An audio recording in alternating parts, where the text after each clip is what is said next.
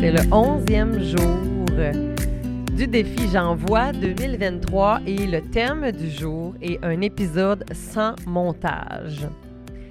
Eh bien, tout d'abord, j'aimerais vous dire en fait que dans mes épisodes, j'essaie de faire très peu de montage. Un, par efficacité de temps, mais aussi par transparence. J'ai envie que vous me voyez de façon imparfaite, ce qui fait en fait que parfois, ben, vous m'entendez avec une voix déraillée ou que parfois, en fait, le son n'est pas toujours super parfait. Mais bref, je trouve ça important. Moi, j'aime ça, en fait, avoir cette impression qu'on dirait que tu es avec moi dans ma conversation. Puis que hum, c'est OK, en fait, que tu acceptes que des fois, il y a des E, puis que je sais pas tout le temps tout, puis que des fois, je bafouille quelque peu. Euh, fait que j'essaie d'en faire le moins possible. C'est sûr que des fois, ça va m'arriver, bien entendu, mais voilà. Alors, j'aimerais ça, en fait, que pour cet épisode-ci, puisque le thème est un épisode sans montage, je veux revenir sur l'épisode d'hier parce que je vous ai garoché en trois minutes les règles d'or de la coparentalité, puis j'avais envie de mettre un petit peu plus de chair autour de l'os, fidèle à moi-même, pour que vous puissiez bien intégrer tout ça. Premièrement, il faut savoir que si vous vouliez avoir l'outil pour avoir les règles d'or de la coparentalité, les stratégies, c'est possible via mon site internet gérantcynthia.com dans la section outils gratuits vous pouvez vous les procurer. L'autre chose, en fait, maintenant que j'aimerais qu'on regarde, c'était que dans ces règles d'or-là, il faut le voir comme un continuum, dans le sens que, mais pas comme un continuum, pardon, mais plutôt en fait en termes de, fréquence. Parce que si ça t'est arrivé, puis quand moi je les lis, c'est quand moi je les lis, les règles d'or, avec mon propre coparent, nous on est encore ensemble, mais ça nous arrive des fois d'en échapper une ou deux, là, tu sais. Fait que si ça arrive par moment, puis que par la suite, tu reviens avec tes enfants, avec ton coparent, on a une discussion, puis on fait du sens avec tout ça. Mais le dommage, il sera pas là. Il sera pas là. Ça sera pas un dommage qui va être permanent. Tu ça se peut que sur le coup, pour les enfants, c'est malaisant, c'est pas agréable. On va revenir avec eux, puis on va en reparler, puis ça va être correct. L'important, c'est que tu ne répertories pas ces comportements-là constamment, puis que tu fasses juste passer ton temps à t'excuser, là, ça marche pas, tu sais. Parce qu'il y a aussi toute l'attitude qui vient avec ça. Parce que tu as beau respecter l'ensemble de ces règles-là, si dans ton attitude, ça ne transparaît pas, tu sais, du respect, là, c'est pas juste avec des paroles. C'est aussi avec des comportements, c'est avec un, tu sais, un ton de voix, c'est avec un regard, c'est...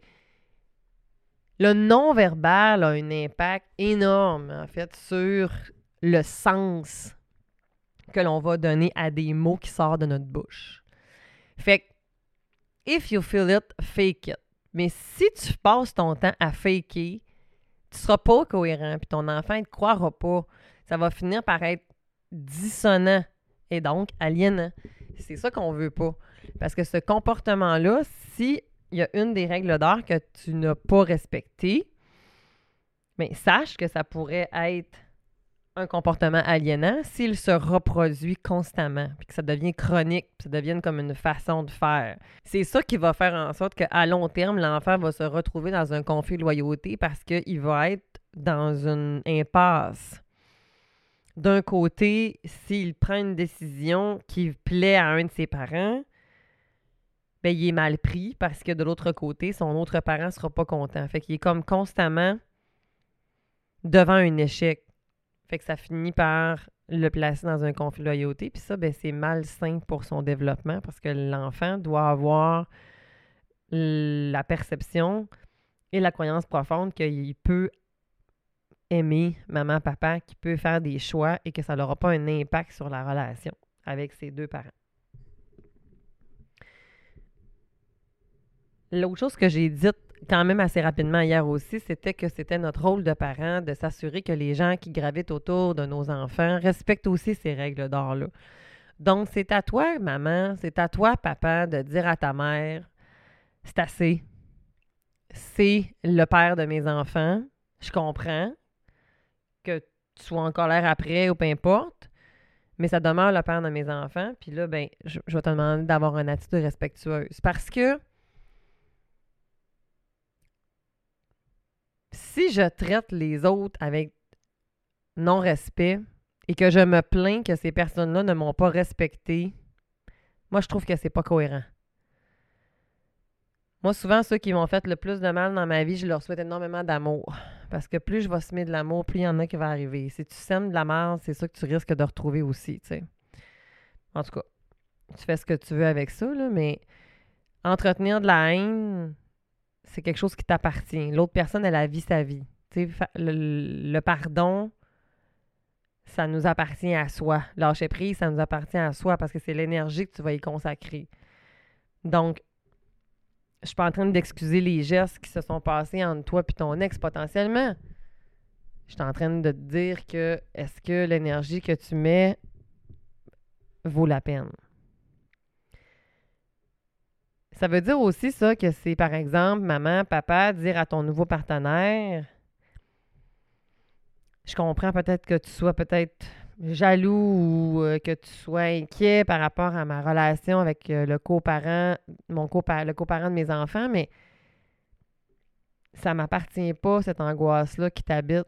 Hein? Puis c'est une fausse croyance de penser qu'un comportement de jalousie, c'est une marque d'amour. Au contraire, c'est un manque. Ça, c'est de l'insécurité.